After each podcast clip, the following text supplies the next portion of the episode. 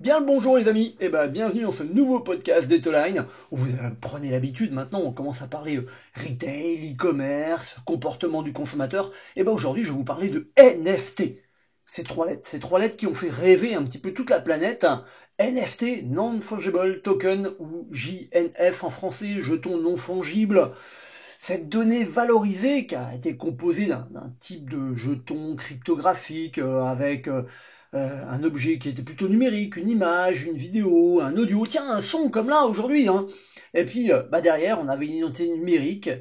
Bon, tout ça été basé sur une blockchain, hein, tout ça est toujours basé sur la blockchain, cette chaîne de blocs, euh, intimement liée aux, crypto-monnaies. Alors pourquoi est-ce que je vous parle des NFT alors que finalement on avait l'impression que depuis cet été tout s'était arrêté dans ce marché des NFT Bah tout simplement parce qu'entre NFT et e-commerce, il y a un truc qui est en train de se passer. Ouais. Je vous rappelle quand même qu'en 2021, l'an dernier, 40 milliards de dollars ont été dépensés dans les NFT, dans l'achat de tous ces actifs euh, numériques, hein, avec un pic le mois d'août. Alors c'est marrant parce qu'en août 2021, c'est là où ça avait explosé, puis euh, euh, dans le bon sens, et puis en août 2022, bah, c'est là où ça a explosé dans le mauvais sens. Ceci dit, ceci dit, je vous demande quand même un minimum d'intérêt pour ces NFT. En effet, je vous rappelle que des grandes publicités euh, sur, euh, euh, sur des murs digitaux hein, à, Hong Kong, à New York, sur Times Square, avec des projets comme à Hong Kong le, Delirious Mind Traveler, qui a décoré pratiquement la moitié du passage de, de, 200 mètres entre deux stations de métro, était quand même assez fou. Alors pourquoi est-ce qu'on reparle de NFT bah, je vous rappelle qu'il y a un des fondateurs de, Twitch qui avait lancé un projet qui permettait de gagner des NFT en jouant aux jeux vidéo. Alors bien sûr, tout ça est un peu basé euh, sur le, sur le métaverse, hein, mais euh, on est peut-être parti un peu trop loin avec les NFT. Je vous rappelle que le premier SMS de l'histoire a été vendu une fortune aux enchères, euh, que derrière toutes les enseignes ont commencé à s'y mettre la bande dessinée euh, Choupi qui avait lancé une collection de NFT pour ses 30 ans, euh, Decathlon qui euh, s'était lancé dans la NFT, qui envisageait même d'ouvrir une boutique de NFT dans le métaverse. Bon, on, était en train de refaire Second Life, hein, on soit bien clair. Hein. Il y avait même la marque de jeux vidéo Konami qui avait célébré les 35 ans de Castlevania avec des NFT.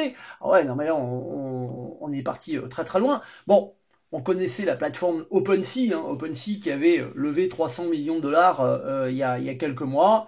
Et puis bah, derrière, on était peut-être parti encore une fois dans une spirale qui était un petit peu vite. On avait Samsung qui lançait des, écrans digitaux et des, des télés sur lesquels on pourrait bah, exposer nos, NFT. Bon, on est en train juste de révolutionner l'appareil photo numérique, ou en tout cas le cadre numérique qu'on accrochait au tout début des appareils photo numériques.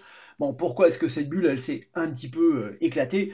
Bah, faut pas oublier que pendant un moment donné, les NFT, c'est surtout des escrocs qui étaient à l'arche de pigeons. Hein. On, parlait euh, de, de, Banksy, qui euh, tout le monde pensait avoir acheté la dernière toile de Banksy en NFT, alors qu'en fait, elle n'a jamais existé. Bon, cette irrésistible ascension des NFT, ces certificats d'authenticité numérique, bah, ils ont pris un coup dur pendant cet été, pendant cet été 2022. Sur fond de crise des crypto-monnaies, je rappelle que toutes les crypto-monnaies ont dévissé, bah, les NFT c'est un peu pareil. OpenSea, cette principale plateforme de, vente d'enchères de NFT, a vu euh, son marché reculer de, 99%. Alors on pourrait dire, mais pourquoi est-ce que Jean-Louis nous reparle de NFT aujourd'hui?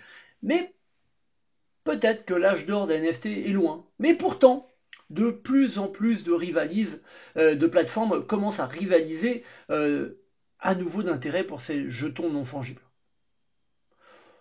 Aujourd'hui, il y avait deux grandes plateformes, OpenSea, Rarible, et puis, euh, d'un seul coup, on ne sait pas pourquoi, bah dans ce Web 3.0, on commence à avoir Instagram, Telegram, ou même plus récemment la FinTech, euh, la, banque en ligne, Revolut, qui commence à se lancer et à relancer ce principe de NFT. Pourquoi? Parce que ça pourrait devenir le moyen de paiement digital avec moins de données personnelles, avec un petit peu universel, aussi bien dans le online que dans le web 3.0 et pourquoi pas dans le offline.